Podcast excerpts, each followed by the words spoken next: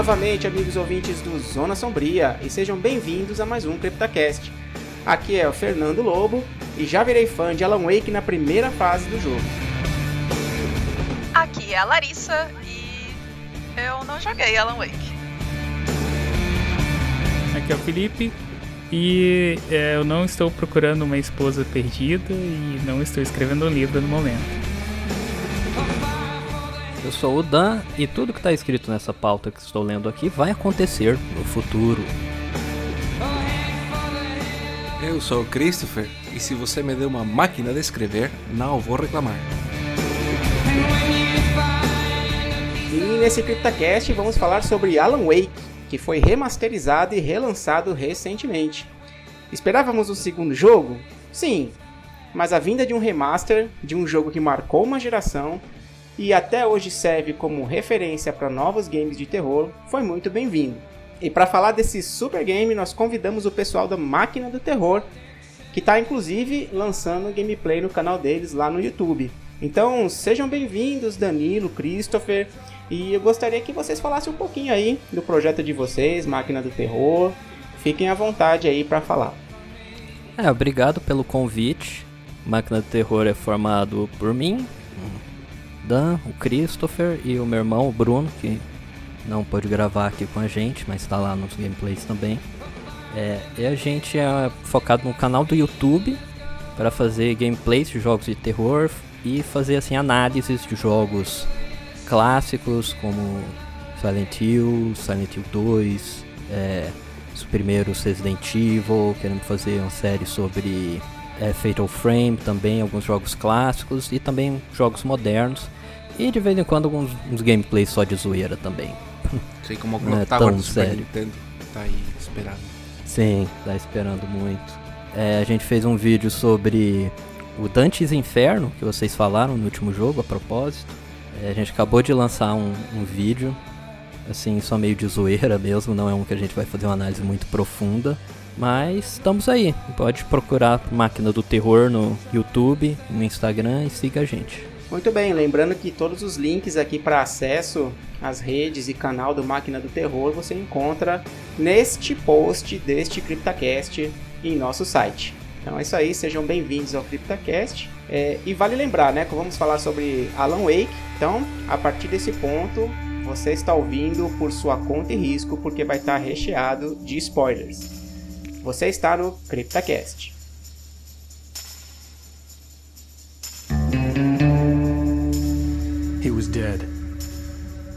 I was convinced they'd put me in jail and I would never see Alice again.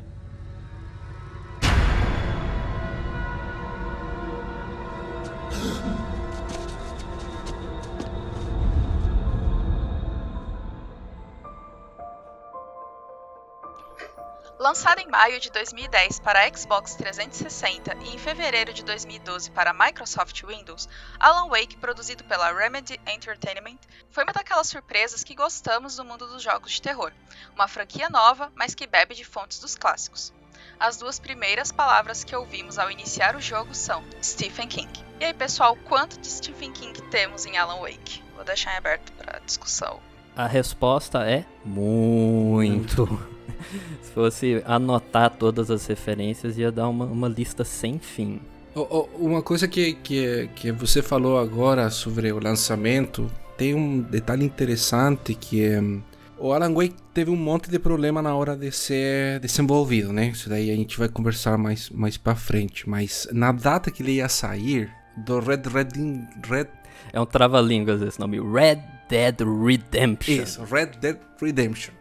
E isso meio que. e Não só tinha esse jogo, sino que tinha mais um, umas duas franquias grandes. Uma de jogo de, de carreira, de carros, que eu não tô ligado porque eu nu- nunca joguei. Eu acredito que era o Blur. O é, tiveram uns outros jogos que foram lançados juntos, mas nada se compara ao sucesso gigantesco e É. estrondoso que foi o Red Dead Redemption. O- o- ele vendeu em duas semanas 1,5 milhões de cópias. E o Uhum. Alan Wake, nas mesmas duas semanas, vendeu 150 mil cópias.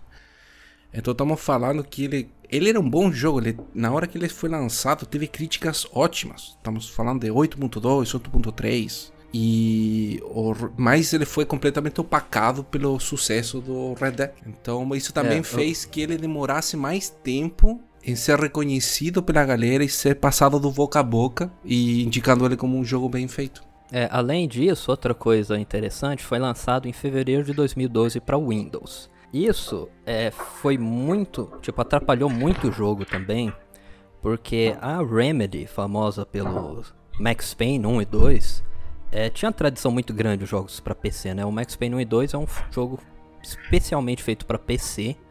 É, as versões para console são segundo plano, assim. E a- o publisher, que foi a Microsoft, decidiu que é, não ia lançar inicialmente para PC também o Alan Wake. Então acabou que ele foi lançado só para Xbox 360. Quem não tinha Xbox 360 não comprou o jogo. Então só quase dois anos depois que ele teve a chance de expandir para um público maior, indo para o PC também. E agora, 10 anos depois, ele tá tendo mais chance ainda indo pro, pro PlayStation 4 e 5, Xbox e tudo mais nessa nova versão remasterizada. Sim, ele, ele, ele demoramos dois anos em conseguir 2 milhões de cópias vendidas, mais ou menos. É, é o clássico. É o, um jogo assim, um clássico cult, cult, né? né? É o, É, é, o o, é o cult, Blade. Runner da, do, Dos videogames. do videogame. Ele foi injustiçado, então, né? Coitado. Eu Sim. concordo, eu concordo. Eu, eu acho que, que cabe um pouco aqui também, um pouco próximo do que a gente comentou no nosso episódio sobre The Evil Within. Nossa, eu ia falar Que isso ele agora. também teve o lançamento e foi próximo de alguns jogos de peso. Inclusive, se não me engano, a gente comentou que foi próximo do lançamento do GTA V, por exemplo. E do Alien Isolation. Isso, e o Alan Wake também sofreu aí com o Red Dead Redemption, né? Então a gente vê Sim, eu- que os jogos da Rockstar sempre tem um peso em cima aí dessas, desses lançamentos de terror, né? É, e o que é engraçado é que a Remedy desenvolveu o Max Payne 1 e 2 que foram publicados pela Rockstar. Sim. Então eram antigos aliados. É E no verdade. momento que a Remedy quis é, sair pro seu outro caminho, eles acabaram meio que sendo esmagados pelo, Co- pelo gigante da Rockstar. Quando os, o, a Remedy fez o protótipo do, do Alan Wake e ele levou pra. Acho que foi pra uma E3. Sim. Não foi? Acho que foi. Pra mostrar. ele- Eles tinham um protótipo de um demo quando o jogo ainda era em mundo aberto, porque originalmente o jogo ia ser mundo aberto, não, era, não ia ser lineal. Eles mostraram só pra é, é, produtor, não, pra É, eles mostraram pras publishers grandes. Claro, né? para os publishers. E eles escolheram justamente a Microsoft, porque a Microsoft era quem eh, ia deixar eles com os direitos de autor do, do Alan Wake. Então Sim. o contrato ia ser pelo jogo e não ia ser pela franquia. Eles não iam ficar com, com o título.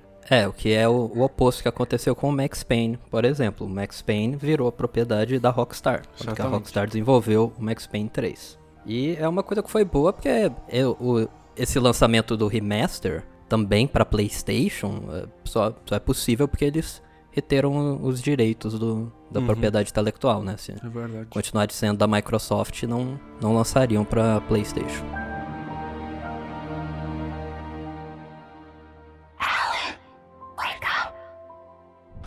Shh, baby. Just another nightmare. Everything's fine. You dozed off. Right. Anything more than dozed off would be news for everyone. Cheer up, handsome. We're here.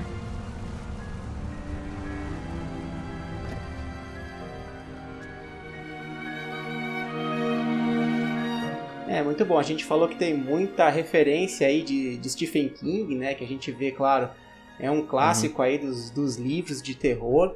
Então, a gente vê realmente muitas referências fortes ali em cima do jogo, né? É, mas também a gente vê outras referências, obviamente, né? Que tá na cultura pop aí, de outros jogos. Até a gente tem, né? Acidente de carro aí, procura pela esposa, neblina, né? Isso aí lembra alguma coisa a vocês? O Alan sai pela cidade falando: Ah, você encontrou uma. Tá, vocês viram por aí uma garotinha de 7 anos?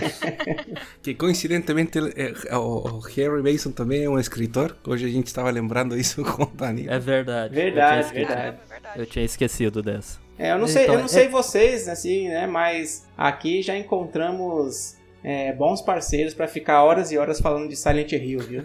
É, sim. A gente tem um canal do YouTube que nesse momento acho que ele é 80% Silent Hill só. E vai continuar sendo assim por muito tempo. Mas, é, eu tive, assim, uma, uma. Eu senti uma vibe muito forte de Silent Hill nesse jogo. Eu acho que um dos motivos é porque o primeiro Silent Hill foi muito inspirado pelo Twin Peaks. Uhum. Que Sim. é também uma, uma fonte de inspiração muito forte pro Alan Wake. Toda a situação da cidade de Bright Falls, que ele chega, e tem todos os cidadãos, cidadãos da cidade meio esquisitos e meio pitorescos tal. Tudo isso é bem Twin Peaks, assim como também a própria ideia da escuridão, dos, dos sósias bizarros das pessoas, tipo, tira muita, muita coisa do, do Twin Peaks. Enquanto a cidade de Silent Hill em si, é muito da trilha sonora, algumas referências tal, também tinha a vibe do Twin Peaks e das obras do David Lynch em geral. É, e uma coisa que, que a gente vê assim, já, já que estamos falando da ligação de Silent Hill e Alan Wake, né? Porque apesar de ser uma, uma obra aí da, da Konami, né? É uma empresa japonesa, então desenvolvedores japoneses, eles beberam muito da fonte do, do terror ocidental, né? Então uhum. acho que a uhum. gente consegue ver realmente muitas referências que são que são bem parecidas, né? Mas é, vocês, uma...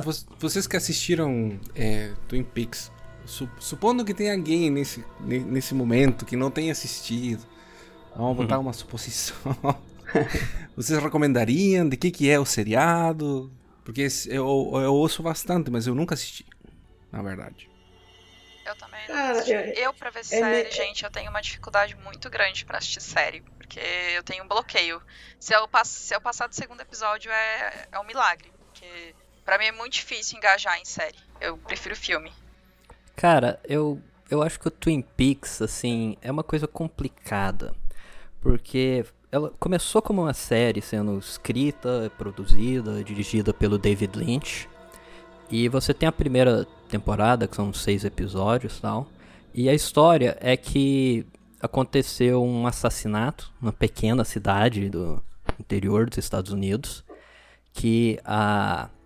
A que era assim, a menina mais bonita do colégio, que todo mundo amava, a melhor pessoa do mundo, morreu, foi assassinada. E aí chega um agente do FBI para investigar o assassinato.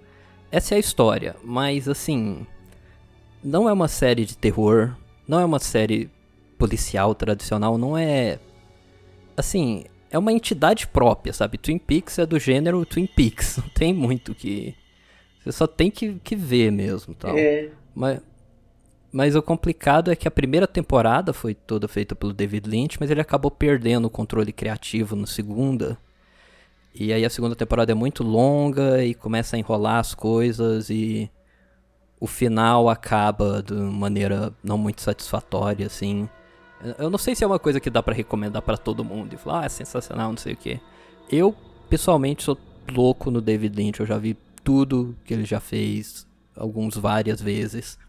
Então não tive dúvida de assistir, assim, mas a, a segunda temporada de Twin Peaks é uma daquelas notoriamente meio ruins, sabe? É, eu concordo, e eu ia, eu ia falar realmente mais ou menos isso que você já, já comentou, né? Eu acho que é meio difícil você explicar o que, que é o Twin Peaks, né? Você tem uhum. esse enredo da questão do assassinato lá da, da Laura Palmer, mas ele soa meio como uma desculpa mesmo, assim, pra, pra colocar as coisas lá dentro depois, né? Só pra colocar o detetive lá e, e, e, as coisas estranhas começarem a acontecer, né? Então eu acho que é meio é. difícil mesmo você conseguir comentar o que é o Twin Peaks sem dizer assista. é, uma desculpa para botar ele lá e você começar a explorar esse mundo estranho e inusitado que é aquela cidade. Mas o... Estamos falando das referências do Stephen King. É, o Silent Hill 1 também foi teve muita inspiração em história do Stephen King.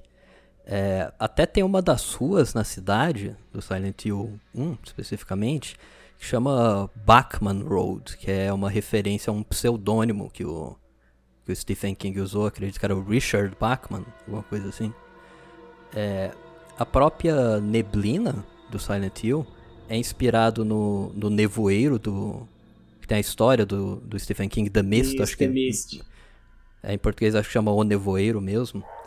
É, É, A eu- névoa eu do diria Hill foi assim, inspirada. Eu diria que a questão da névoa acho que nem é tão por inspiração, né? Porque foi mais um recurso em relação ao processamento do, dos consoles da época. Juntou Sim, as mas foram as coisas, duas né? coisas. Sim, foram as duas coisas. É, em determinado momento da produção, eles pensaram até em adaptar a história da Myst para um jogo.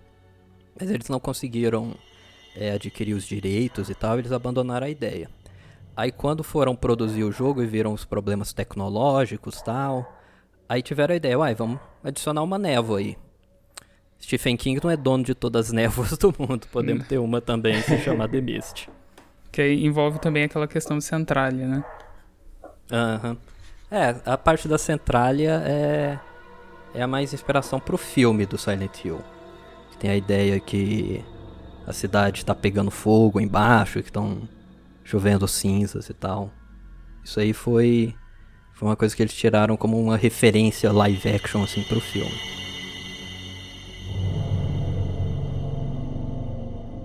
Hey! Hey, you! Phil! There's been an accident. I need help. Listen, Deposit. I need to. Premium cabins for rent in Oh, hell. Carl Stuckey. Pleased to meet you. Non-refundable reservation deposit required. Fair and square. Muito bem, vamos falar um pouquinho então sobre o terror mesmo no Alan Wake, né? Ele, ele trata o terror de uma forma mais, como é que a gente pode dizer, um terror mais clássico aí, né? Frente a alguns outros jogos. Então, como a gente já falou, né? A gente pode ver referência forte aí já de, de autores bem conhecidos, né? Famosos, é, assim como a própria obra do, do Twilight Zone, né? é, algumas referências de Contos da Cripta também. É, inclusive, até como uma referência, né, uma homenagem, a gente tem dentro do próprio jogo do Alan Wake o Night Springs, né, que é um programa aí que trata, aborda os temas sobrenaturais aí, igual o Twilight Zone faz na vida real, né. É, e o que, que vocês acham, né? Vocês acham que esse tipo de terror aí se encaixa bem nos jogos? Porque a gente vê, não é tão comum a gente ver isso em outras franquias, né? Eles abordam um pouco mais assim outros, outras temáticas. Mas a gente vê que assim, no Alan Wake acho que eles conseguiram encaixar bem aqui, né? E o que, que você acha? Você- vocês, né? Vocês acham que conseguiram encaixar bem, que isso se encaixaria bem também em outros jogos? É, o terror do Alan Wake, ele é bem. Assim. Ele não tem nada muito gore, ele não tem muitos monstros gigantes. Ele tem aqueles inimigos cobertos com, com escudo de escuridão, digamos assim. É, que são a maior parte do, do conflito que tem, assim, de, de inimigos para você lutar contra tal. É, eu acho que é um terror bem simples. É, até muita gente pode discutir se é um jogo de terror ou se é mais ação mesmo.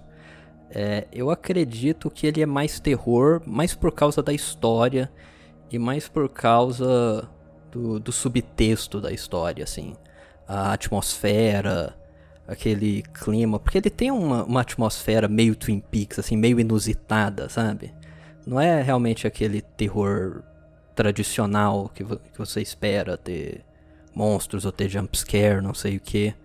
Mas eu acho que o terror vem do conceito da zona escura, do conceito da, da escuridão dominar as pessoas, que é uma coisa bem assim.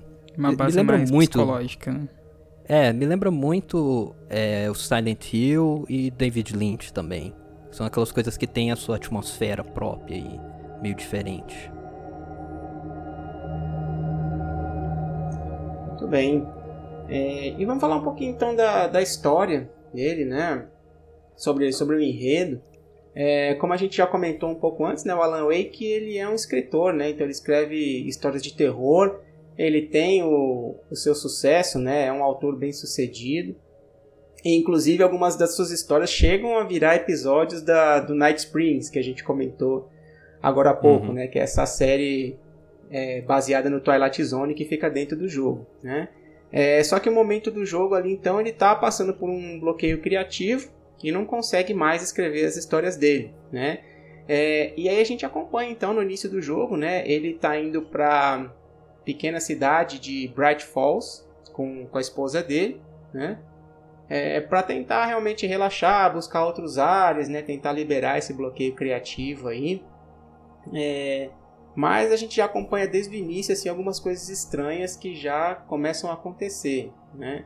É, ele já, ao, ao, entrar na cidade, ele já recebe as chaves da cabana ali, né, da casa onde eles iam ficar, de uma mulher estranha, né? A gente fala assim, literalmente estranha, porque a gente pode falar um pouco dela aqui, inclusive, referências e tudo. Mas é, é uma, estranha estranha. Exatamente, é uma, um personagem bem estranho ali no jogo, né? É, e ele recebe as chaves dela para poder então entrar na casa, né? Que originalmente é. não era para receber, la, receber as, uh, dela, né? Tinha que estava com contato de um cara. É, o, o Stucky. Carl Stucky. Isso, verdade. Então, assim, já, já começa estranho nesse ponto, né? Mas uhum. ele segue em frente, né? E, e, já chegando lá na casa, quando estão se ambientando, a, a Alice, né, a, a esposa do, do Alan, revela que ela tinha já agendado, marcado uma consulta para ele com, com um psicólogo, o Dr. Emil Hartman, né, para que tentasse ajudar a liberar o bloqueio criativo dele, né. É, obviamente, assim, ele, ele, vê que isso seria meio que uma armação ali, né, entre ela, um, um empresário e tudo, para que ajudasse ele a tirar esse bloqueio criativo, que não seria só realmente, assim, uma, uma viagem para ele desestressar, né, para buscar as inspirações. E com isso. É, até deram para ele uma novíssima máquina de escrever de Sim. presente. Ele ficou putaço com isso. Devia ter dado pro Christopher. Devia é, porque aí cai naquele negócio, né? Assim, as pessoas estão tentando ajudar ele a, a liberar o bloqueio criativo, mas naquele negócio que fica como se fosse uma pressão, né? Não, você tem que sair dessa, uhum. tem que fazer e tal. E ele ele, ele, ele se sente mais pressionado ainda do que ele estava antes com a questão do bloqueio, né? Então isso, isso mexe com ele e tudo. E aí naquele momento em que ele descobre, né, que estava tendo toda essa essa preocupação e marcação para deles tentando ajudar e tudo, ele se irrita, vai sair, né, ele vai relaxar e tudo. Só que aí as luzes da cabana onde eles estavam se apagam, né? É, e a Alice ela grita, pedindo ajuda, pedindo socorro do Alan, porque ela é nictofóbica, né? ou seja, ela tem fobia do escuro. E aí, quando ele retorna, né, vê a esposa dele sendo puxada lá por uma força misteriosa para dentro do, do Lago Caldo. E aí, quando ele tenta salvar, né, não consegue e desmaia enquanto tenta resgatar a esposa. Né? É, e quando ele acorda, ele está lá ferido dentro do carro e acidentado. Ele acorda igual o Harry saindo do carro, sai vagando pela cidade ele descobre que passou uma semana do, do momento Sim. que ele pula para resgatar a.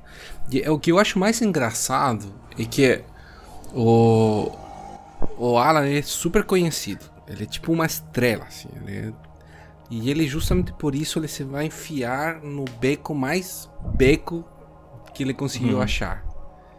E é na, primeira mais... cafe... na primeira cafeteria que ele entra, ele tem um uma imagem dele de papelão, cara, do é. lado da porta. Ele literalmente entra na cafeteria lá no restaurante que trabalha a mulher que é a maior fã dele no mundo. Do universo. Meu Deus, cara. E ele fica assim super chateado. Tipo, ele já tá com uma. ele, ele já fica com uma mala atitude. É, é, isso é uma coisa interessante do Alan. Que esse é um jogo que mais uma vez similar ao primeiro Silent Hill, é, tem essa ideia de trazer um protagonista que é uma pessoa comum. Não é alguém super preparado para enfrentar os desafios que vai enfrentar. É, pro Silent Hill isso era a subversão do Resident Evil, né? Que todo mundo lá era policial de uma equipe de elite e tal. Os Silent Hill 2 já pessoas já preparadas e tal. É, e em relação ao Alan Wake, isso é uma subversão do Max Payne, que era um policial louquíssimo que saía pulando é, em câmera lenta e dando tiro em todo mundo. Nesse eles falaram, não, ele vai ser uma pessoa comum.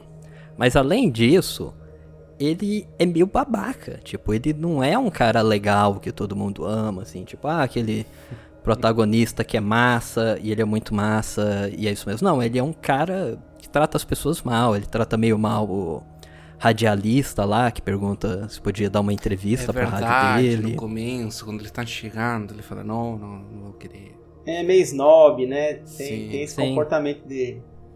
A gente vê uns flashbacks é, de antes dele ir pra Bright Falls, que ele ia às vezes numas festas e bebia, brigava com as pessoas tal. Tinha todo esse negócio de meio estrelinha, assim. E o motivo é porque ele vai passar por um arco, tipo, ele vai se desenvolver como um personagem mesmo. De maneira que alguém que é perfeito desde o início não, não consegue.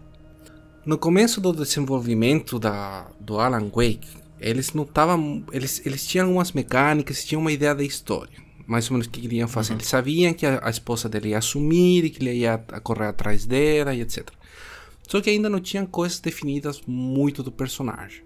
E essa ideia Aham. de ser alguém eh, que está tentando fazer uma coisa nova e cai em um bloqueio criativo, ela sai diretamente tanto do, do, do Sam Lake, que é o, o, o, o escritor, que Roteirista. es- o roteirista do, do tanto do, eh, do Max Payne quanto do Alan Wake e outros jogos da, da, eh, Da Remedy. Da, Remedy.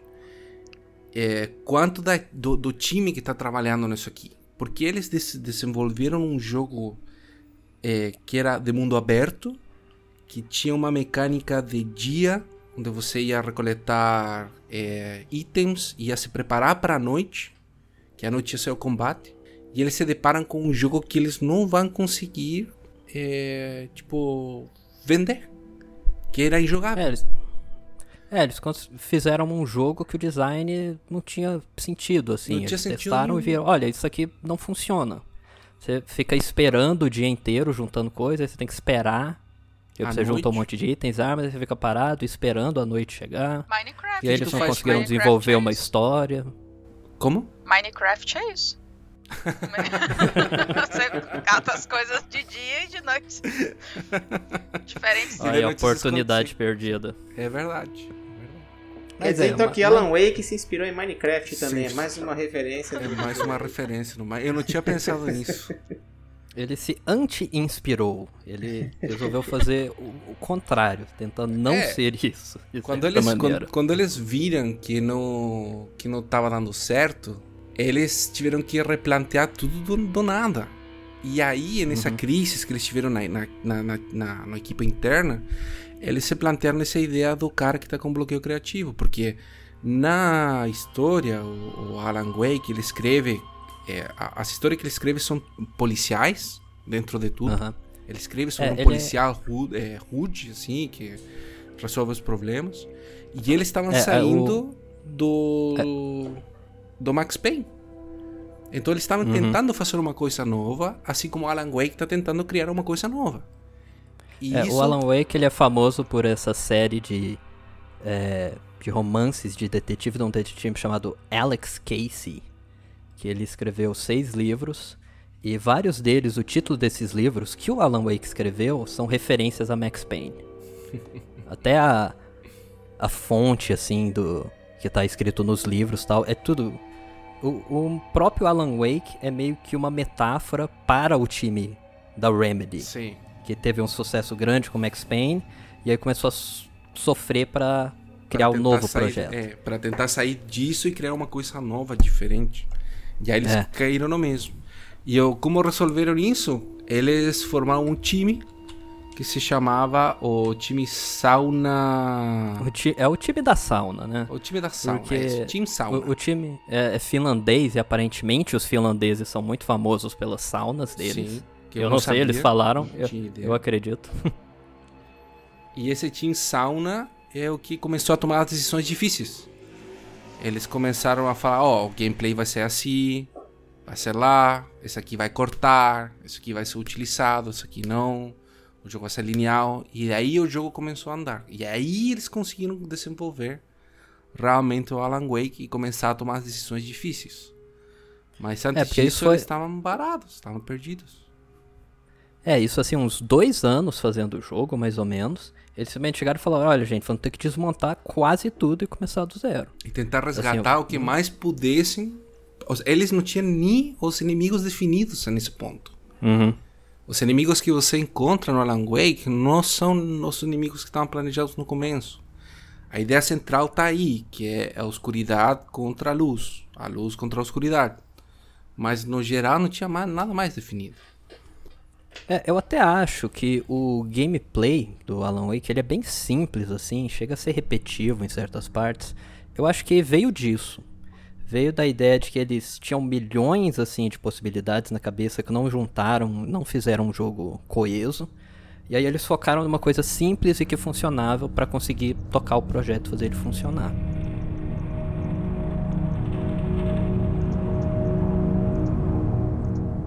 É, o que, mas o que eu acho que trouxe uma, uma, uma mecânica aí interessante, que é o ponto-chave que vocês falaram, né? A questão de da luz enfrentar a escuridão, né?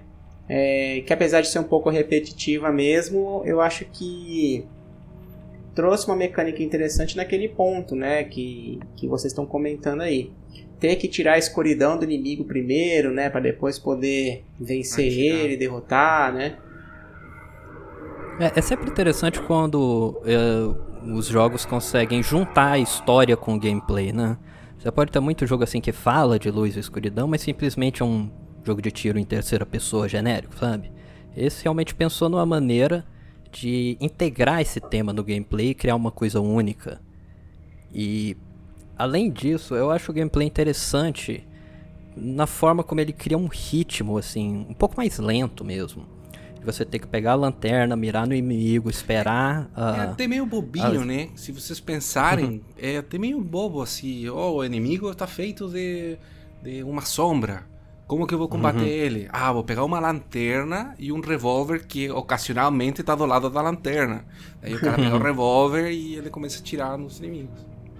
É, tira uh, a escuridão, entre parênteses. Mas assim, é uma, é uma coisa boba, né? Muito simples, mas é muito intuitivo uhum. e encaixa bem com o jogo. Então acho que isso foi uma coisa que eles definiram nesse momento. Ó, precisamos de uma coisa que funciona e que é simples e que vai tocar o projeto para finalizar, sabe? Eu acho que eles conseguiram fazer uma, encontrar uma solução bem elegante para isso. É, isso que vocês falaram do gameplay casar com o... a jogabilidade casar com a lore, né, no caso, é, hum. deixa o, o, jogo muito mais imersivo, sabe? Tipo, você engaja mais no jogo, porque vo, você se sente mais na pele daquele personagem, que você tá com as limitações uhum. que aquele personagem tem, porque senão é igual, tipo, acho que a gente falou isso no Devil enfim, Fernando, que o, o Sebastian do Devil enfim, ele é fumante. Você dá três uhum. passos correndo, pronto ele não corre mais. então, tipo, claro que isso, a gente até comentou, isso atrapalha um pouco em alguns pontos do jogo, mas você se sente mais na pele do personagem com essas limitações físicas, com, ou com até, tipo, querendo ou não, esse jeito do Alan dele ser snob e tal, é uma limitação social, né? Traz uma limitação social, uhum. então se ela é, fosse mais explorada no jogo, Ah, tu não consegue essas coisas porque você teve essa limitação social. É, tudo isso, né, traz um, um, gameplay rico, né? Assim, você vê que o universo ele foi muito bem trabalhado né, nesse sentido. Sim, e também eu acho importante que a ideia de, de usar a lanterna e mudar pra arma tal, deixa um jogo mais lento, mas eu acho que é isso que para mim torna ele um jogo de terror, sabe? Porque realmente os inimigos são mais devagares, parecem até meio que zumbis em alguns momentos. É, você não tem tanta munição, assim, no, no começo do jogo, pelo menos. E aquela ideia de ter que pegar a lanterna, apontar a lanterna. É, sua lanterna acaba a bateria, você tem que acaba trocar a bateria. bateria, achar a bateria. Tem que ficar tipo, embaixo esse... da luz do. do da, da... É ficar embaixo de um, de um poste de, luz, poste de tal. luz. Tudo isso torna esse ritmo assim mais tenso e faz com que ele não se torne um jogo de ação, na minha opinião. Tipo, ele, ele tem um gameplay que cria suspense. Mais do que só sair dando tiro pra todo lado. Tipo Resident Evil, né? Pode falar, pode falar, não tem problema.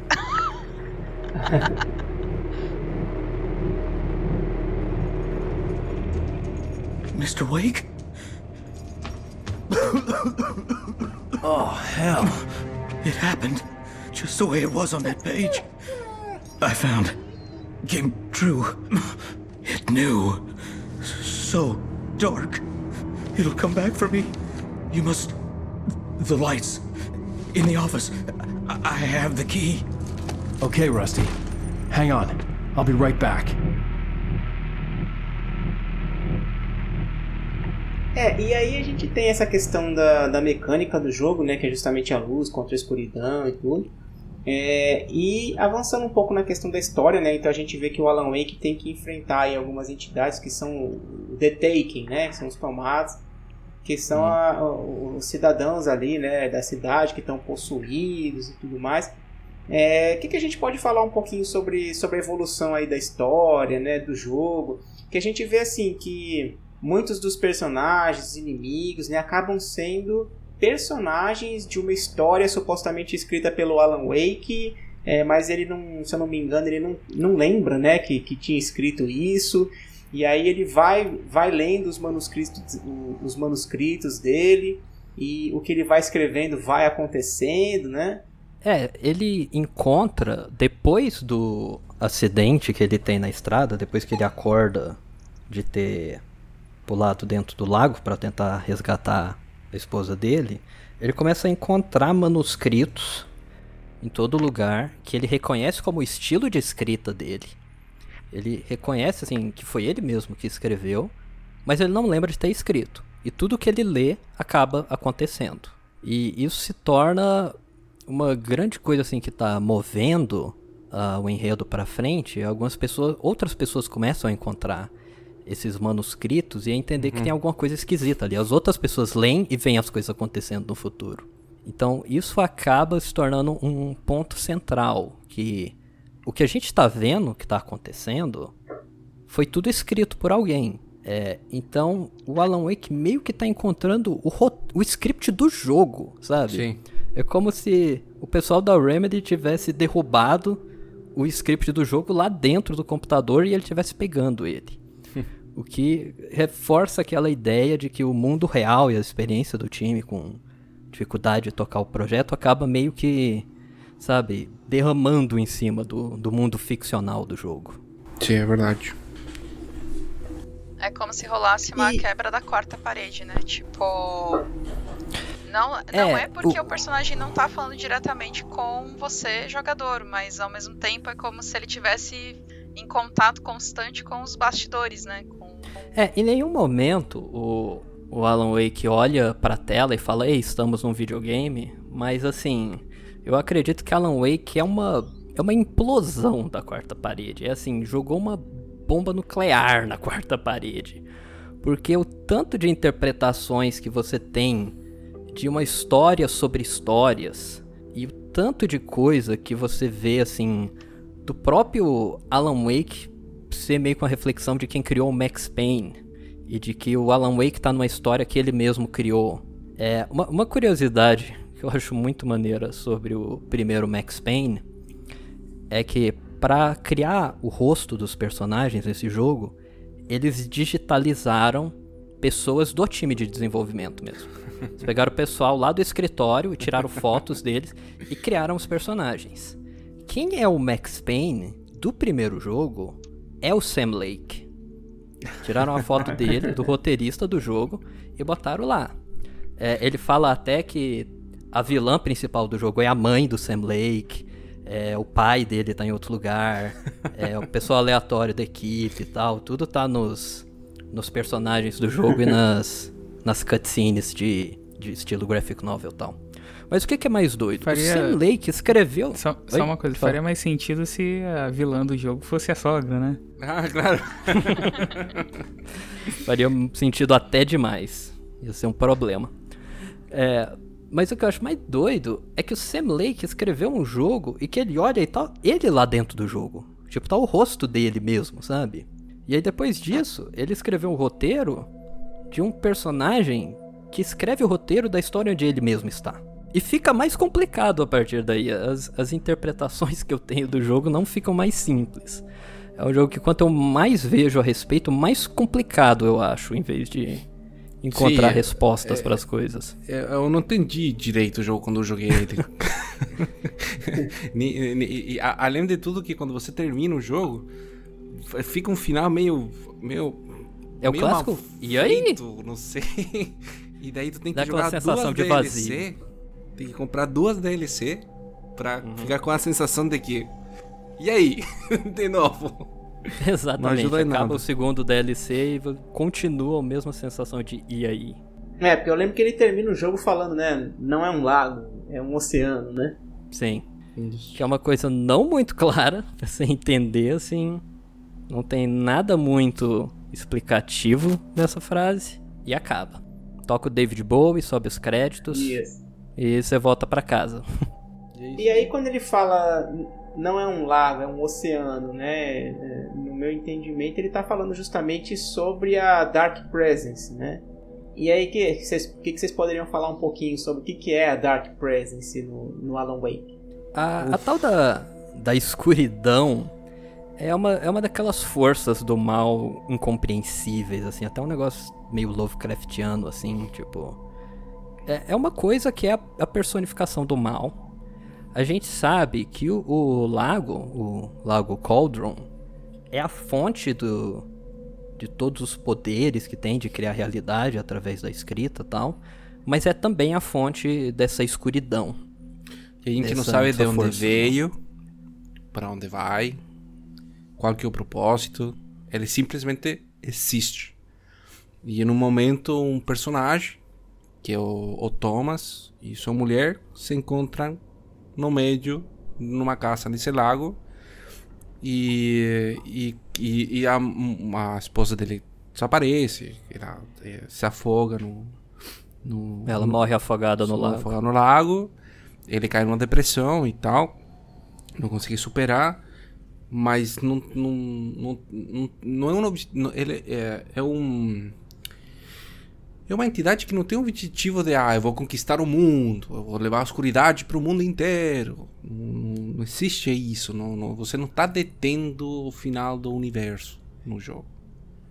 É, É, você está detendo aquela força. Você, Exatamente. Mas no final você descobre que ela forçou o Alan a escrever os eventos que a gente está acompanhando no jogo. Forçou ele a escrever esse manuscrito que a gente está acompanhando tudo. E isso de alguma forma vai dar alguma força, alguma energia para essa, pra essa entidade do mal. Mas a gente também não entende muito bem. É, eu acho que a própria ideia de ela ser escuridão, sabe? Ela é a falta de entendimento, a falta de, de conhecimento. Ela é, um, é uma mancha negra mesmo. Que eu, eu acho que, que eles que eles queriam um segundo jogo pra terminar de explicar. Por isso que o final foi desse jeito. Eles estavam contando com uma continuação. Sim. É, eles fizeram o jogo, fizeram as duas expansões e não expandiram, é, não deram essa finalização para a história, né? Depois, eles até fizeram um jogo adicional, um jogo só de download, que é o Alan Wake's American Nightmare. Que é, é uma vibe assim, bem um spin-off, ele é mais de ação mesmo. Tem um, um cenário ali que se passa após o final do primeiro jogo, mas também não, não é uma resolução da história. É meio que como uma, uma história adicional, assim, que, que não resolve tudo. E como o jogo realmente não vendeu muito, assim, de cara, ele demorou para virar um, um clássico cult, o, o American Nightmare também não foi um super mega sucesso, assim. Até porque ele não É. saiu pra computador. Ele saiu só pra Xbox. Não, ele saiu pro computador também. saiu, eu, eu joguei no computador. Ele Sim. saiu, eu joguei no PC. Ah, então deve... Ah, Christopher. Tinha que ser o Christopher. Peraí, então, então no começo ele não saiu pra... É possível, é. Deve ter sido no começo, então. Ou ele não Sim, saiu sim. pra Xbox, saiu só pra computador. Bom, enfim. Não, não, foi nos dois. Foram os dois, então deve ter demorado, porque eu li que a Microsoft tinha até se dado, dado a desculpa de que eles não tinham lançado para computador, porque a experiência do Nightmare era para do American Nightmare era para ser vivida numa televisão, em um sofá. Não, na, na verdade ele falou isso do jogo base também. Eles Também? que É a mesma desculpa? Tudo, é a mesma coisa. Tudo eles falaram, não, isso aqui é de sofá, isso aqui não é de computador, não. Ué, E a gente, Remedy, como conecta tinha é, tradição. TV e. Acabou. Foi o que eu fiz. Pega uma HDMI, bota na Pronto, TV é.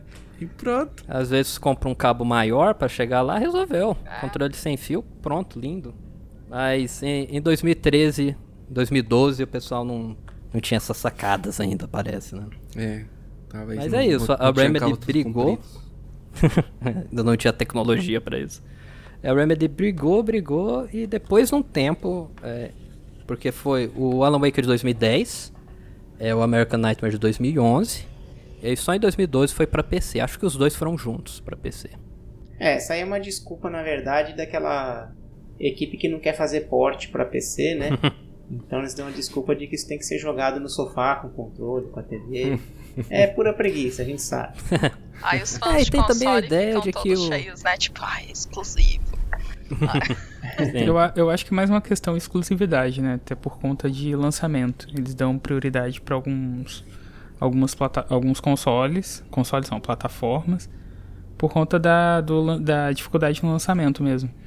É, eu acho que a ideia é que eles queriam realmente ter algo, realmente algo exclusivo do Xbox. Porque muita coisa da Microsoft acaba saindo para PC também. E acaba diminuindo um pouco essa força da exclusividade do, do Xbox. Eu acho que eles estavam mais focados nisso mesmo. E também não queria gastar dinheiro com porte, não queria perder tempo com isso. Mas acabou que, que felizmente a, a Remedy venceu essa no final. É, e, e aí puxando um pouco essa questão do da Dark Presence, né, que a gente está falando aqui sobre a questão de assim, a Dark Presence, ela é, né, não- digamos, não, não tem um objetivo aí, um plot para dizer como vocês falaram, ah, quero dominar o mundo e tal. É, eu colocaria isso também como uma referência ao modo de, de contar histórias do Stephen King também, né? Se você pegar Hum. boa parte das histórias do Stephen King, é, aquele mal, aquilo que acontece, não tem um porquê, né? Ou então, como você fala, é, vamos pegar o caso do Iluminado, por exemplo. Né? O, o, o Hotel Hum. Overlook, ele é uma entidade maligna, mas por que que ela é? Não sei, ela é, né? E aqui, no caso da Dark Presence, a gente tem muito isso também, né?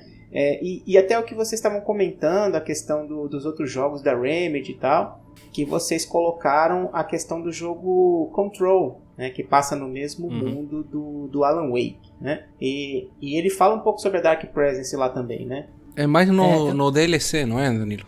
Então, o, a Remedy lançou em 2019 o Control e o jogo base tinha várias pequenas referências a- ao Alan Wake. Você encontra milhares de, de documentos no jogo e alguns deles citam Bright Falls, alguns citam alguns personagens e tal, mas não, não entram em muitos detalhes assim. Aí, eventualmente, eles lançaram o segunda expansão do, do Control, é, que se chama AWE, Altered World Event, ou como algumas pessoas chamam, Alan Wake Expansion. Claro. É, e nesse DLC você vê, tipo assim, você lida diretamente com o personagem do Emil Hartman. É, como esse podcast não é sobre control, não vou entrar em detalhes, mas é, é surpreendente o que acontece nessa história. E você lida diretamente com, com a escuridão e com alguns dos eventos lá.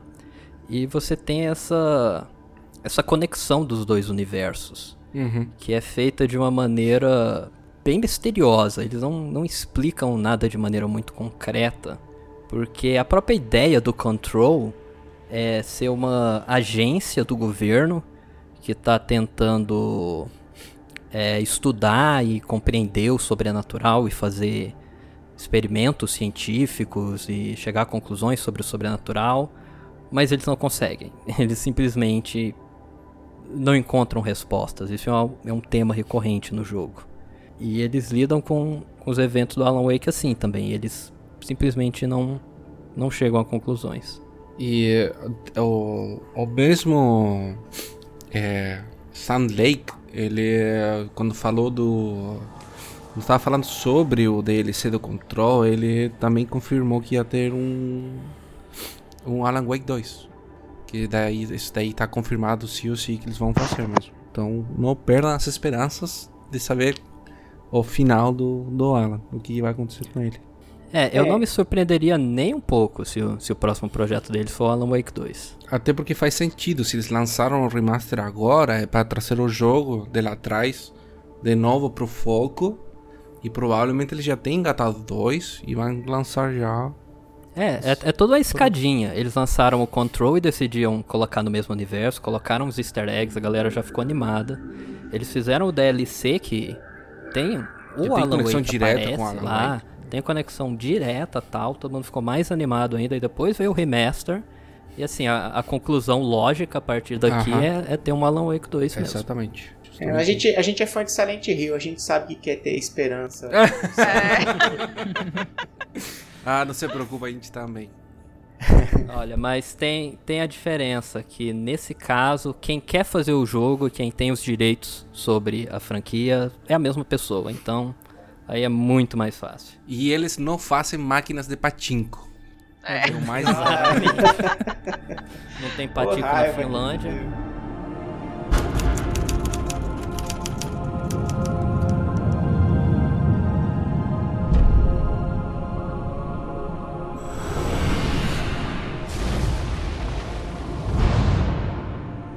Lá então, vamos, vamos avançar um pouquinho. A gente falou do enredo, da jogabilidade, né? E uma coisa que é sempre importante a gente falar na, nos jogos, especialmente até no- nos de terror aqui com bastante foco no enredo, são os personagens, né? Eles ajudam realmente a enriquecer aquela história, né?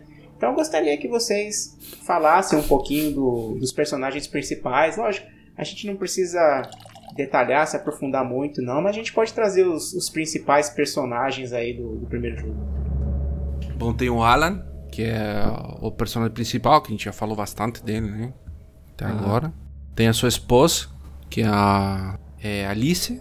É, também tem a, a mulher é, do, da lanterna, que fica que tá no café, que eu não lembro o nome dela. É Cynthia Weaver. Cynthia Weaver. É ela que fica carregando a, a lanterna pra todo lado. No começo parece que é só uma. meio que uma piada, assim, uma referência da personagem do Twin Peaks, que é a, a Log Lady, a, a mulher que ficava carregando um toco de madeira pra todo lugar.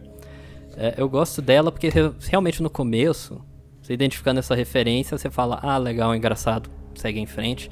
Só que mais pro final ela se torna uma personagem absolutamente vital pra, pra conclusão da história. Sim. Tipo, ela deixa de ser só uma piada, assim, e, e você desenvolve a, a história dela. Além de que no final das contas ela tava totalmente certa de carregar uma, uma lanterna pra É, todo lugar, exato. né? Oh, tem, tem os dois melhores personagens do jogo, que é o Thor e Odin. Sim. São dois velhos motoqueiros Sim. que tinham uma banda de heavy metal finlandesa e que é a mesma banda que faz as músicas do- dos jogos. Sim. É, eles têm uma banda que chamava Old Gods of Asgard, né? Os velhos deuses de Asgard, por isso que eles chamam Thor e Odin. Parece que são velhos E- também. E por isso são velhos, tem que ser velho, né? É, um deles tem um tapa-olho, o outro aparece com um martelo de brinquedo no- mais pra frente no jogo. É, e o legal é que você ouve música dessa banda deles num determinado momento do jogo, e quem tá tocando de verdade é uma banda chamada Poets of the Fall. There's an old town road with mystery of Tom the poet and his muse. Que é uma banda que já trabalhou com a Remedy no, numa música pro Max Payne 2. E essa banda continua trabalhando com a Remedy nos projetos seguintes. É, inclusive tem uma música no Control que tá como crédito de Old Gods of Asgard. Ah, legal. Que massa. Reforçando essa, essa conexão aí. Isso me lembrou um pouco o, o que acontece também no Left 4 Dead, né? Os Midnight Riders, é, que, são- que é uma banda também de rock que toca dentro do jogo lá e que, é, que na verdade a banda são é, alguns membros lá do, do- da equipe de desenvolvimento do Left 4 Dead na época, né? Excelente. Legal. Tem uma face, de fato, que, no, que uma das melhores faces, mais divertidas, que é o Alan tá num concerto de rock. Daí ele começa a lutar tá na, contra. Ele tá na fazenda desses dois Ah, é verdade. malucos. E o que eu gostei é que eles construíram, tipo assim, na própria casa deles, um palco gigante. Paco gigante. E deixaram um monte de equipamento de iluminação, tipo assim, funcionando, tudo lá pronto só pra você apertar. Por se algum dia eles precisavam tocar. Exatamente. Vai ser um tá lá show. esperando. Aí o Alan usa tudo isso, fogo de artifício, um monte de coisa pra lutar com uns. É muito, essa parte é muito boa, muito divertida. Sim, é, é um dos melhores momentos do jogo, assim. É, é um dos momentos que o gameplay brilha bastante. Alguém pegou o trocadilho, brilha. Não, okay. Meu Deus. Ilumina, né? O gameplay ilumina. Meu Deus. Eu, eu, quando eu reparei, eu já tinha falado, aí não dava pra voltar atrás. Então, tem o Barry Wheeler, que é o agente do Alan, que chega lá na cidade depois de uma semana sem conseguir falar com ele. E Desesperado, com... quase com um ataque cardíaco. tipo chefe, né? Quando tá você volta de férias, né?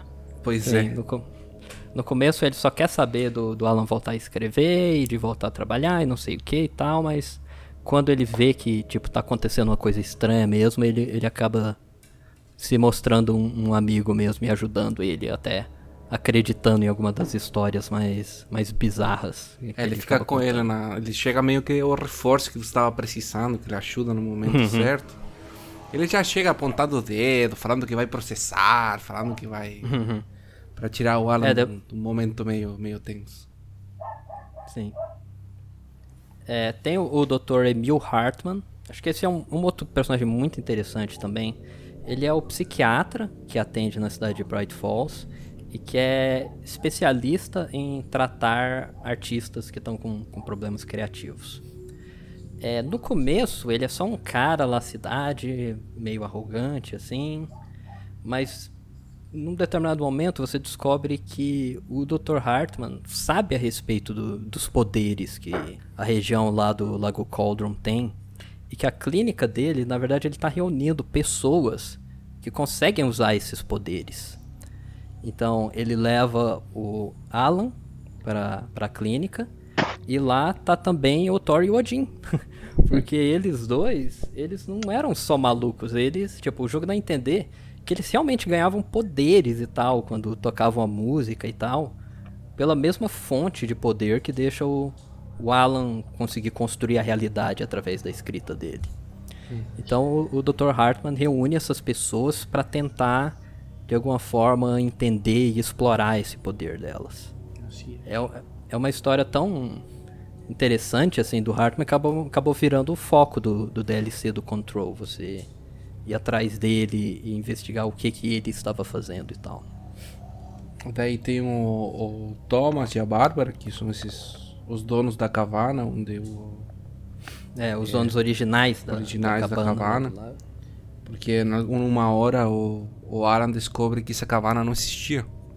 Essa caverna tinha sumido faz muitos anos atrás por causa que tinha tido uma erupção no, no vulcão. Uhum. E o Thomas é um cara que se comunica com o Alan e ele está também tentando resgatar ou recuperar a sua a sua mulher, a sua esposa que, que sumiu. É, o Thomas Zane é o, é o personagem mais é, misterioso de toda a história. Você ouve falar muito dele, você nunca vê ele.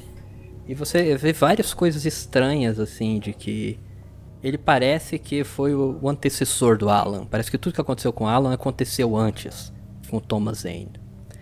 É, você, em alguns, alguns momentos do jogo, você ouve uma voz falando com Alan, que começa desde a da introdução. É, e essa voz, você acaba descobrindo que é o Thomas Zane, quem faz, quem é o, o ator que faz essa voz, é o ator que fazia o Max Payne. Sim. Então, Max Payne é uma entidade que está sempre em torno aí do, do roteiro do jogo. É, o, o Thomas Zane era também escritor e tinha sua esposa, que era a Barbara Yeager. A Barbara acabou afogando no, no lago e o que o Thomas Zane fez, ele usou o poder para o poder de transformar a escrita em realidade para trazê-la de volta. Porém, é, o que voltou trazia consigo a, essa entidade da escuridão e não era a esposa dele de verdade. Isso é a história assim que a gente ouve que meio que explica como, como que o mundo do Alan Wake se formou, como que ele tá nesse, nessa situação. Uhum. O que não é assim uma explicação muito objetiva e clara, ainda deixa muita coisa aberta para muita interpretação, né? Sim. Muito Silent Hill 2, né? Maria, Barry. é, Sim. É, mas eu acho que o, Eu acho que no Silent Hill é, um, é bem mais. É, tipo, a história da cidade, você tem conhecimento sobre o passado, né? E aí, hum. tipo, esse mal é tipo uma síndrome Michael Myers, o mal imparável. É, e no, no Silent Hill 2 tem um, um dos finais secretos, tem o chama Rebirth Ending, o final do renascimento. Sim, que ele faz o ritual, alguns. né? É, e ele... ele faz o ritual numa ilha no centro do lago. É, isso vem da ideia que muitos estudos esotéricos, ocultistas têm assim de que grandes é, grandes corpos de água, né, lugares com muita água, como um, lago gigante, tipo, trazem com si poderes mágicos, trazem tipo fonte de coisas sobrenaturais tal. E junto com as coisas lá que o James e o Neil é o lugar que ele escolhe para fazer o, um ritual de, de renascimento. E é bem próximo com o que o Alan Wake tem, que sempre é o lago que traz esses poderes, que traz a escuridão, traz todas as coisas sobrenaturais. É, até porque quando ele tá. aqueles fragmentos daquela obra que ele não sabe que ele escreveu, que é aquele é, borrador, ele se chama De Departure? É, a, o, é Departure. Departure. É o, tipo, a é o manuscrito que, que ele está encontrando os pedaços. É Isso, os manus, o manuscrito que ele acha, do livro que ele escreveu lá, em algum momento que ele não lembra, é o Departure. E quando a gente termina o segundo DLC, a gente descobre que ele está começando a escrever um outro livro que se chama é, Rebirth? Não, Return. Return. Return. Isso. É o retorno. Ele é escreve é um manuscrito que é a ida e o outro que é a volta, essencialmente. Então, por isso que eu sempre achei que eles estavam esperando o, é, um segundo jogo para contar essa parte da história deles saindo da, do lago, né? Saindo do, da profundeza do lago. Back to work, boy. Ah!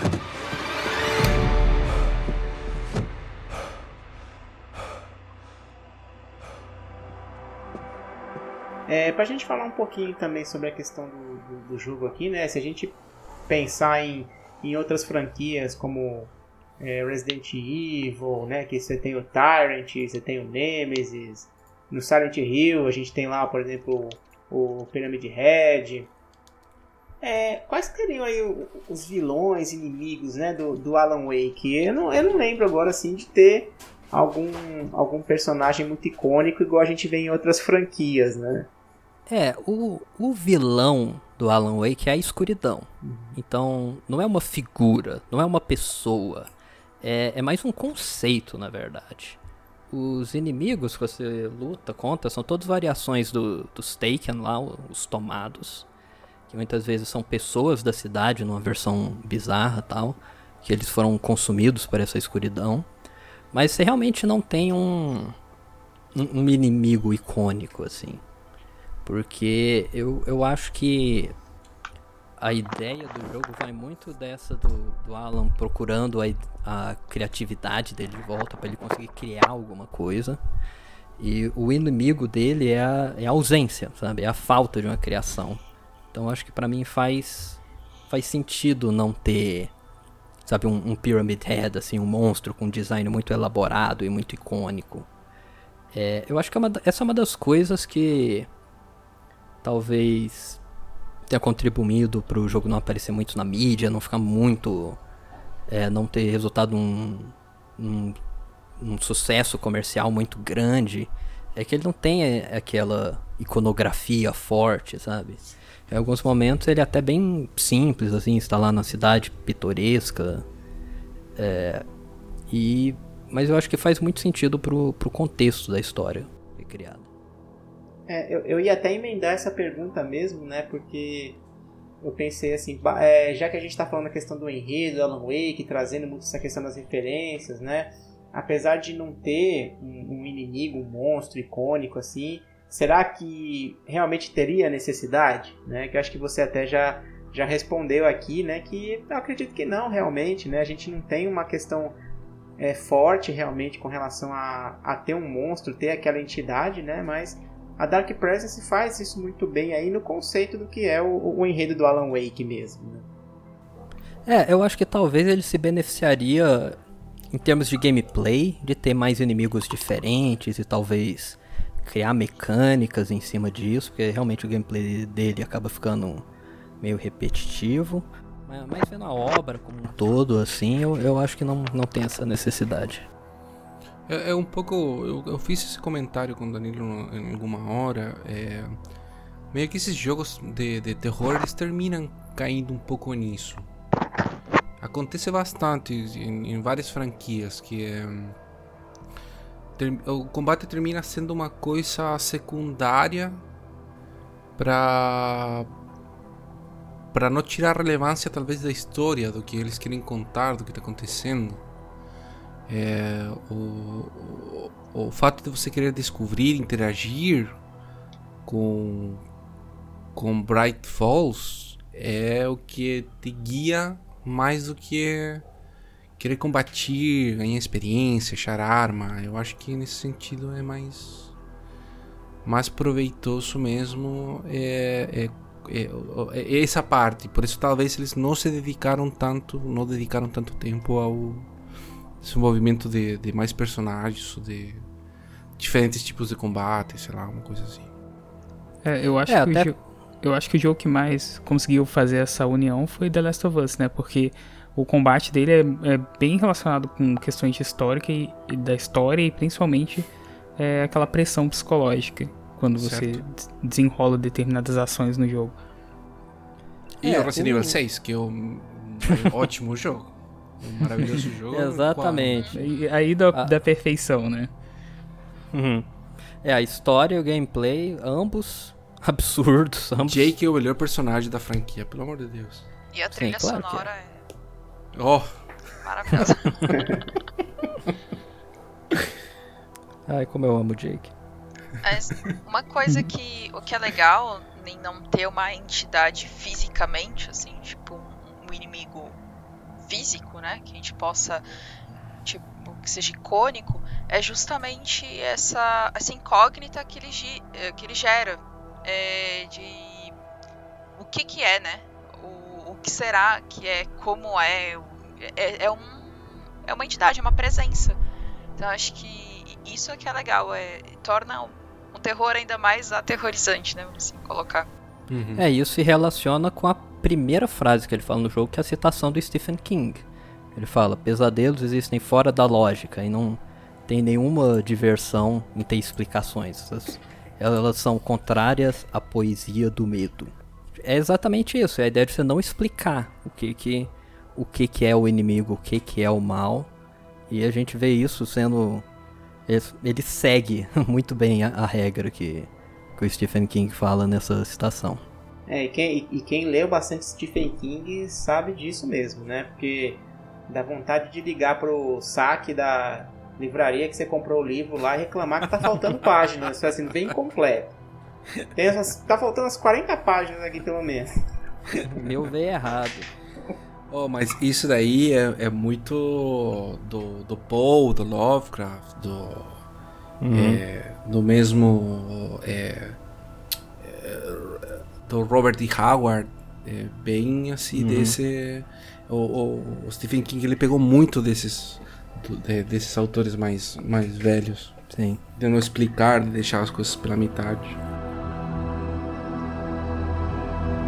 É isso. E pra gente fechar um pouco aqui também, né? É, tem uma algumas curiosidades aí sobre o mundo de, de Alan Wake. É, foi, foi produzido também uma minissérie live action, né? Em 2010, com, com seis episódios que serve como uma prequel pro jogo, né? Então conta a história uhum. também do Jake Fisher, um escritor e jornalista, é, que tenta, né, na, na, intenção de, de fugir da rotina, né? Vai entrevistar o Dr. Hartman, né? E, e vai lá para Bright Falls e, obviamente, algumas coisas estranhas começam a acontecer, né? É, vocês chegaram a ver algum dos episódios? É, eu assisti essa, essa websérie inteira é, depois que eu joguei o jogo, mas tenho que admitir que eu não lembro de muita coisa. Eu acho que não, não acontece muita coisa assim, muito fora da curva, não. Ah, enriquecer um pouquinho a história, né? Eu, eu não assisti, eu nem sabia que existia até que eu li na pauta. eu, eu tenho que admitir que eu também esqueci que existia até eu ler. Eu li lá Bright Falls, eu falei, o que, que eles estão falando da cidade? Eu, ah, é, isso existe. Ah, então a gente pode dizer É, ou que seja, é uma é, série foca- foca memorável, Wake né, cara? É, acho melhor.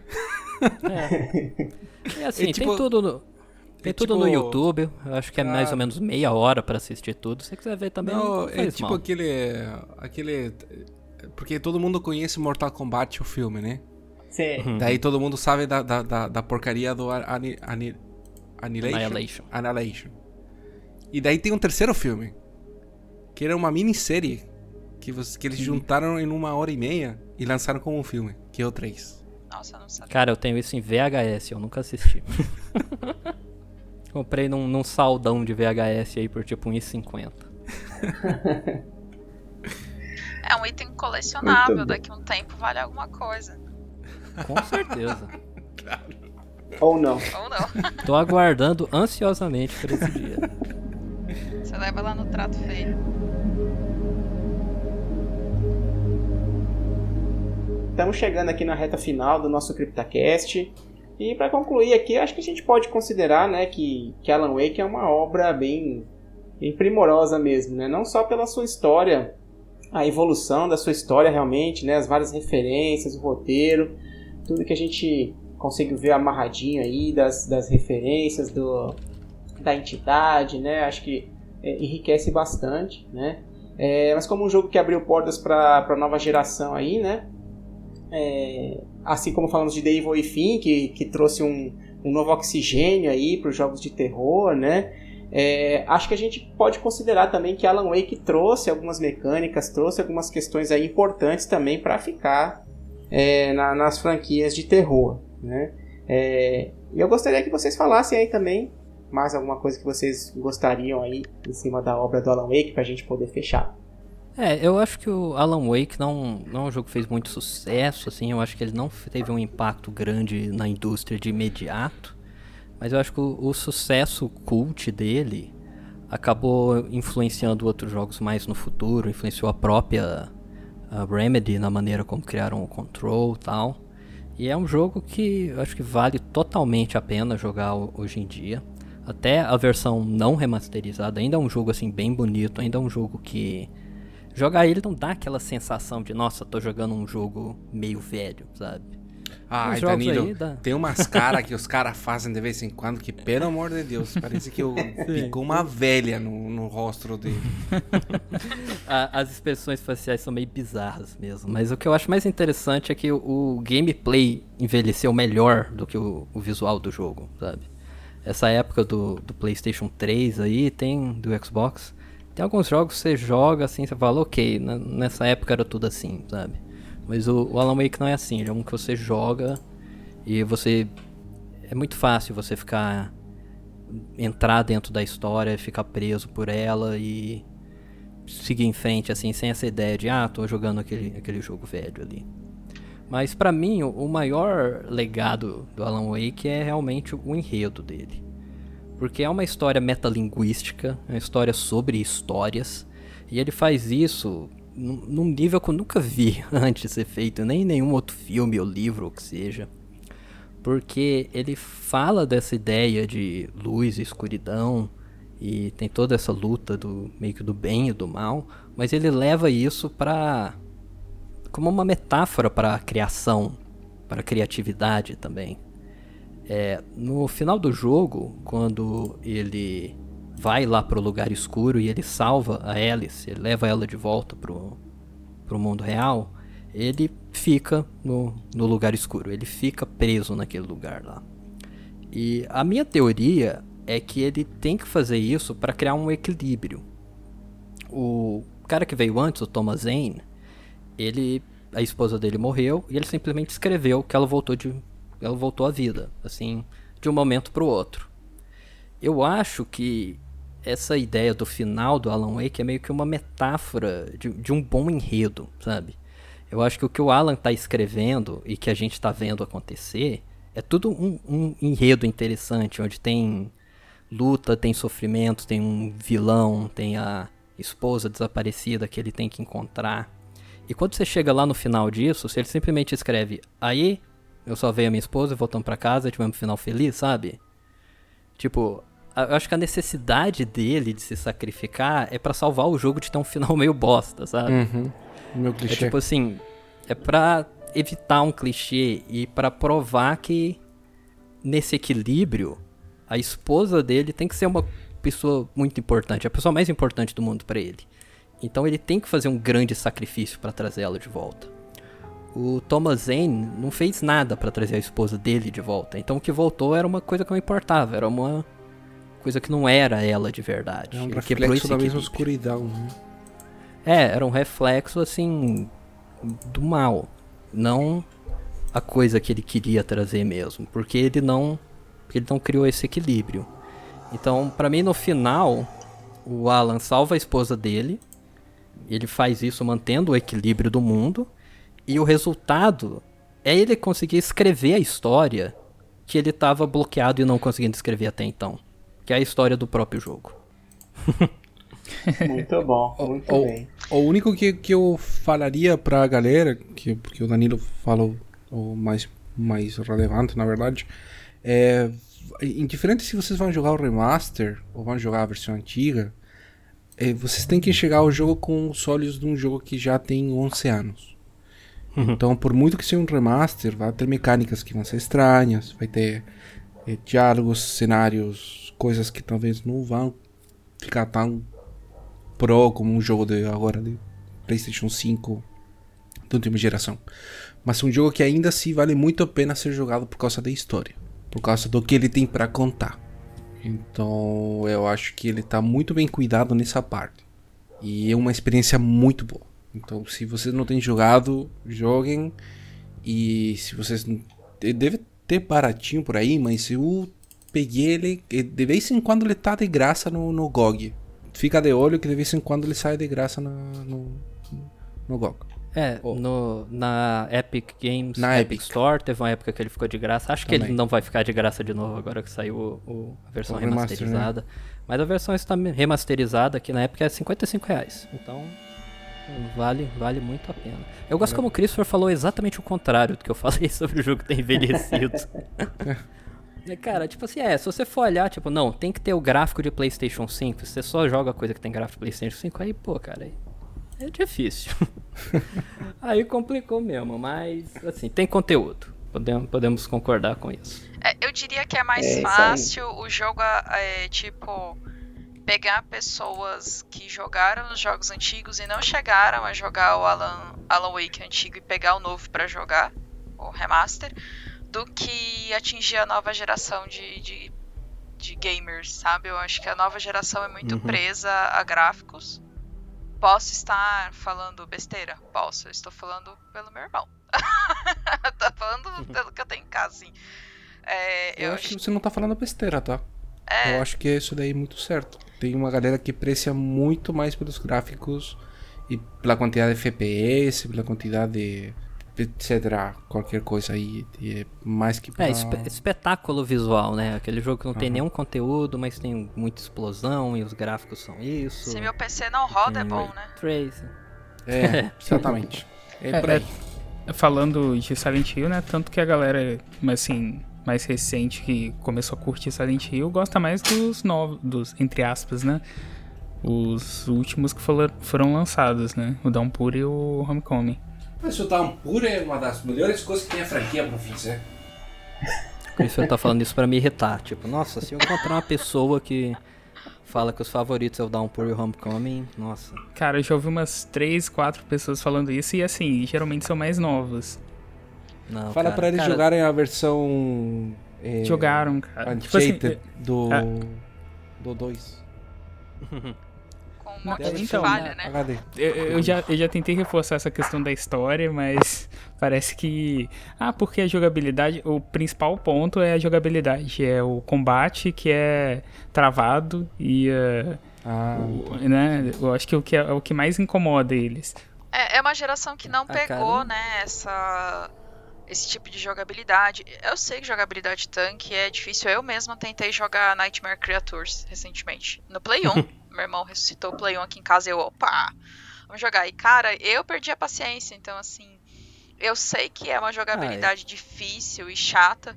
Mas ela tem muito mais peso pra gente que pegou essa, essa época do que pra geração nova que nunca nem pegou, assim, não vê nem gameplay, né? Então. Mas, mas, mas, mas olha, sei, controle de tanque. O, saiu o Tormented Souls agora, que ele tá em hum. control. E a galera tá pegando. É, mas eu acho que é mais os gráficos mesmo, essa parada que vocês comentaram. Eu acho que mais o gráfico do que, do que o controle, porque o Tormented Soul tá fazendo bastante sucesso. E ele, e ele tank control. Não, e uma coisa, Tank Controls é uma coisa, Nightmare Creatures é outra, é um jogo complicado assim, de, ah, de controlar. Mas você pegar. Se você pegar o primeiro Resident Evil e você assim não ter preconceito com controle de tanque, você consegue jogar. E se você entender, esse jogo foi construído para ser assim e nenhum outro tipo de controle funcionaria para esse jogo, dá para você jogar assim. O, a maior dificuldade acho que é o, é o estigma que os que os tank controls têm. Eu, vamos lá então, eu pessoal. Eu só queria colocar uma curiosidade que eu acho que devia ter colocado nas curiosidades, mas eu, eu só lembrei. enquanto a gente já estava gravando, é que o lance do Alan escrever o que vai acontecer, ou escrever e acontecendo, é, não sei se vocês assistiram, tem o, o, o filme, mas é baseado no, no, livro, né? O Coração de Tinta. Não sei se vocês chegaram a assistir com o Brandon Fraser. O filme não é lá, essas coisas, mas o livro é. o livro é lindo, assim. O livro é muito bom. E ele fala justamente disso, tipo, pessoas que leem histórias e a história passa a sair do livro e ir pra realidade, sabe? Então é, é Eles chamam de pessoas que têm. É, é, língua de tinta, que eles chamam no, no, livro, né? Que são pessoas que leem e tornam o que eles estão lendo em realidade. E aí tem os que têm o coração de tinta, que são pessoas que escrevem e tudo que eles escrevem se torna realidade. Então é. Interessante. É, não, não conhecia essa história. É da Cornélia Funk, é um livro de 2003. Então, tipo, virou filme com Brandon Fraser. O filme é legal, ele é interessante, ele... Ah, não, mas procura o livro, Não, o de livro é mil vezes melhor. Mas eu gosto do visual, da estética do, do filme, sabe? Tipo, o, os personagens saem dos livros, eles saem errados porque o cara que lê é gago. Então, é, ele... É aí eles saem com as, as frases, assim, frases não, os parágrafos escritos na pele deles, assim, tatuado neles. Porque eles saíram. Tipo, o Gago leu, coitado do Gago, desculpa os Gagos. Mas é, essa, essa a estética, o visual do filme é muito bonito, assim, ele foi bem produzido, mas não é uma adaptação legal, entendeu? Mas o livro é muito uhum. bom, o livro muito bom, vale a pena. Fica aí. Não é minha indicação, mas fica aí também como indicação. Eu acho que eu lembro desse filme. Eu, também, a estética do filme também é bem legal. Eu não, eu não lembro ter assistido, mas eu lembro ter assistido os trailers. Assim, tem, tem uma lembrança boa. Ah, depois vocês procuram com calma, eu acho que é.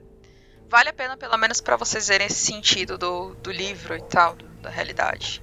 Essa questão do, do que tem no Alan Wake, né?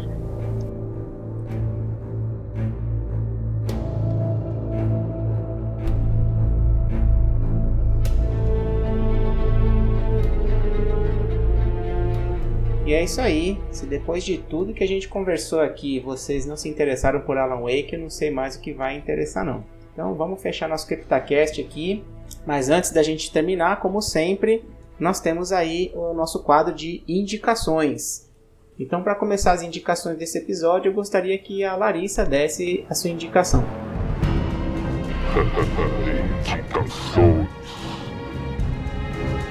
Bom, eu vou fazer duas indicações. Uh, eu vou indicar o, a série Midnight Mass, ou A Missa da Meia-Noite, que está na Netflix, do Mike Flanagan. Inclusive, nós gravamos com o pessoal do Sofaverso sobre a série. Mas vê a série primeiro, porque no episódio do podcast tá cheio de spoilers. então veja a série, é uma série curta, apesar dos episódios serem longos, mas vale muito a pena assistir. E a minha outra indicação é o nosso CryptaCast 19, o Never Explain Anything, eu acho que ele super complementa com esse episódio que a gente acabou de gravar. Que, que inclusive a gente gravou com o pessoal do Sofaverso aqui, né? A gente convidou eles para falar sobre Never Explain Anything. Verdade. Então acho que vale muito a pena ouvir e como um complemento mesmo. Minha, a minha indicação é a série de livros Terra Morta do autor brasileiro Tiago Toy. Eu não li todos os livros ainda que ele lançou. Eu li o primeiro, que foi o Terra Morta Fuga, e estou lendo agora o Terra Morta Infecção. Mas eu gosto muito da narrativa dele, gosto do cenário, gosto de como ele montou essa questão do apocalipse zumbi. E eu acho que ele tem evoluído bastante também nessa narrativa e nessa forma de escrita. Então, vale, para mim vale a pena conferir a série de livros Terra Morta do Thiago Toy. Minha indicação é o jogo Perception, que é da DDP End Games que é um jogo que basicamente é diferente do Alan Wake, né? Você não precisa de a personagem, a protagonista não precisa de luz para poder se aventurar em uma história de terror. Ela é uma personagem cega e ela utiliza da audição e, e do, das capacidades lógicas dela para poder desvendar alguns mistérios que relacionam o, algumas questões, né, segredos do passado.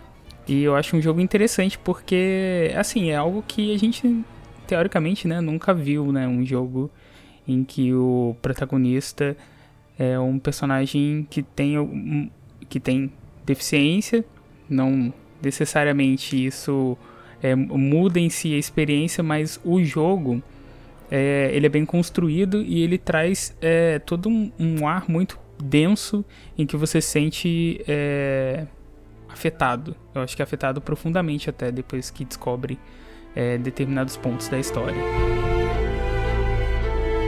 É, eu gostaria de recomendar dois jogos aqui, ambos de um estúdio que é de Taiwan, chamado Red Candle Games. O primeiro chama-se Detention. É um, são ambos jogos de terror, né? O, mas o diferencial do Detention é que ele segue bem a fórmula do Silent Hill, mas em 2D. Ele se passa numa escola em Taiwan na década de 50, na época que o país estava passando por uma ditadura militar.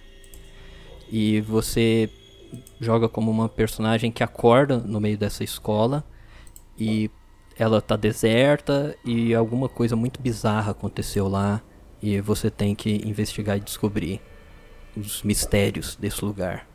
É esse estúdio para mim é o que melhor faz jogos uh, do estilo Silent Hill e no com o espírito do Silent Hill depois do Silent Hill mesmo surgir. Tanto que o segundo jogo que eu quero recomendar, o Devotion. Esse é o meu jogo de terror favorito dos últimos 20 anos, desde Silent Hill 2. Eu acho que Devotion é uma obra-prima absurda e todo mundo tem que jogar. É. O Detention está disponível na Steam, no PlayStation 4, no Xbox, para iOS, para tudo mais. Porém, o Devotion só está disponível no site da própria Red Candle Games. É um jogo que sofreu com uma controvérsia grande que ele foi censurado por criticar o governo da China e o estúdio passou por problemas gigantescos. É, o Devotion é uma história essencialmente sobre fanatismo religioso. Então é um, é um jogo assim bem real e bem forte, mas é uma obra-prima e todo mundo que se estiver interessado, procure a respeito e dá uma passada lá no site da Red Candle Games.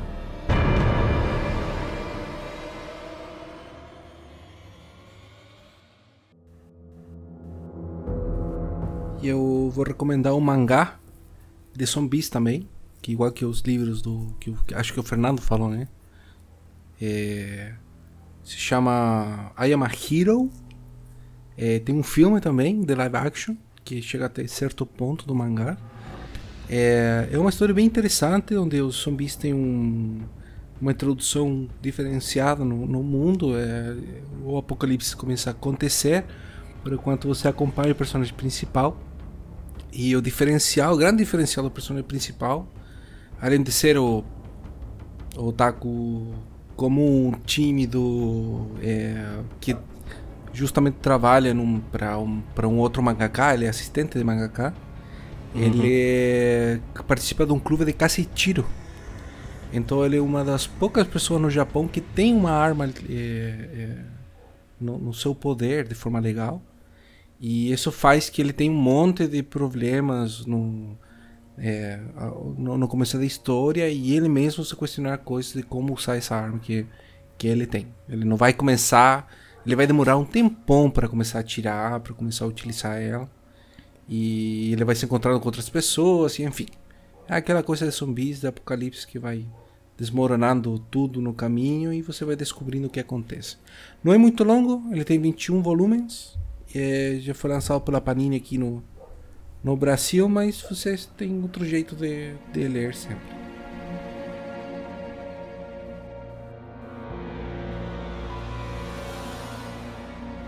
E chegamos ao final de mais um CryptaCast. Gostaria de agradecer imensamente aí a presença e a participação do Danilo e do Christopher, do Máquina do Terror. E queria deixar aqui o espaço aberto para suas considerações finais, um recadinho aí para os nossos ouvintes. Fique à vontade aqui que o espaço é de vocês. Então, eu queria agradecer muito pelo convite.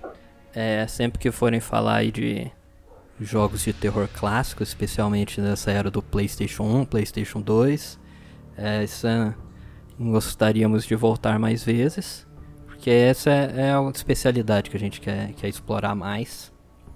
E se vocês ficaram interessados no, nas minhas teorias malucas bizarras sobre esse jogo, tem muito, muito mais disso. Falando de Silent Hill, é, falando de outras franquias, vamos falar sobre Fatal Frame no futuro próximo, vamos falar de Clock Tower. E você pode encontrar a gente no YouTube, Máquina do Terror. E seguir o nosso Instagram também, arroba Máquina do Terror. A única que eu posso agregar é que vai ter volta. A gente espera vocês no nosso canal. Vamos chamar vocês para jogatina também. E tomara que, que a gente possa é, fazer um. Vocês também participar lá no, com, com a gente em algum jogo. Nem que for online, ou sei lá, qualquer, qualquer um. Hum, com certeza. Ah, com certeza a gente vai sim. Muito obrigado a todos que nos acompanharam e ouviram até aqui. E não deixe de curtir a gente no Twitter e no Instagram, em arroba Zona Sombria. Confira nosso novo canal no Telegram. O link da publicação, o link do canal vai estar na publicação deste CryptaCast. Se você preferir os meios clássicos de comunicação, pode mandar um e-mail para criptacast@zonasombria.com.br. Visite também a nossa página em zonasombria.com.br. Mais uma vez, muito obrigado pela audiência e até o próximo CryptaCast. Vamos dar tchau para os ouvintes? Tchau, tchau, pessoal. Até mais. Tchau, ouvintes. Tchau, ouvintes.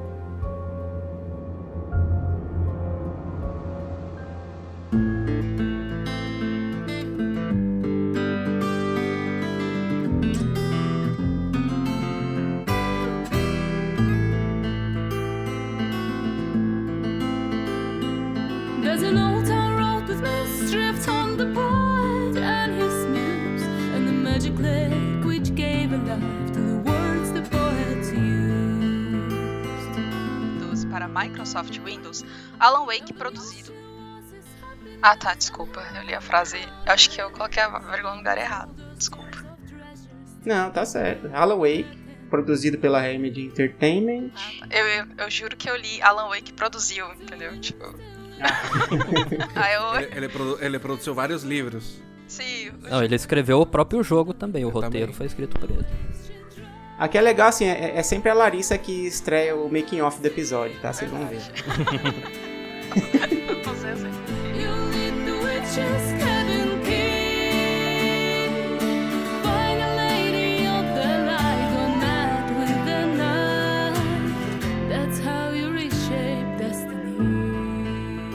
Eu sou o Christopher e se você me deu uma máquina de escrever, não vou reclamar. não vai brigar se alguém te der uma máquina de escrever e sair gritando. Não. Porcaria de máquina de escrever, tira isso da minha frente. Falei que queria férias.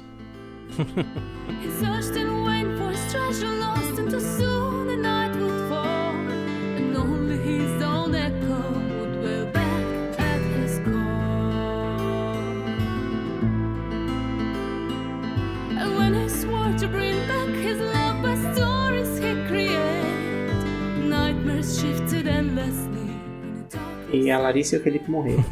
não, não tá saindo meu áudio? Alô? Agora tá. Ah, não, mas gravou aqui o meu tchau. tem problema.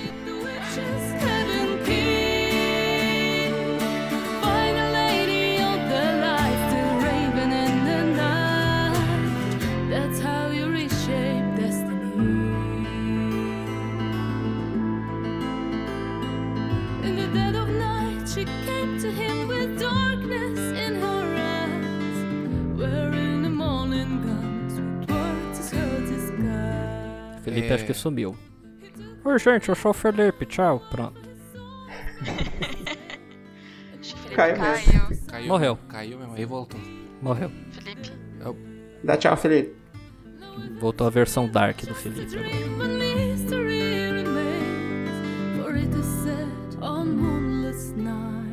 They may still haunt this place.